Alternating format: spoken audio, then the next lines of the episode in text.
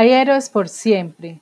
Entre ellos tenemos las familias y personas que afrontan día a día enfermedades del cerebro, de la mente o alteraciones en el desarrollo como el autismo, entre otras.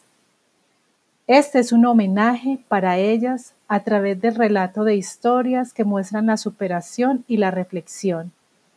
En ningún caso nos servirán para diagnosticar. Cada persona requiere una atención especial. Te invito a que nos eduquemos sobre estos temas y podamos tener disposición para ofrecer estrategias positivas para ayudar, convivir con amor y tolerancia.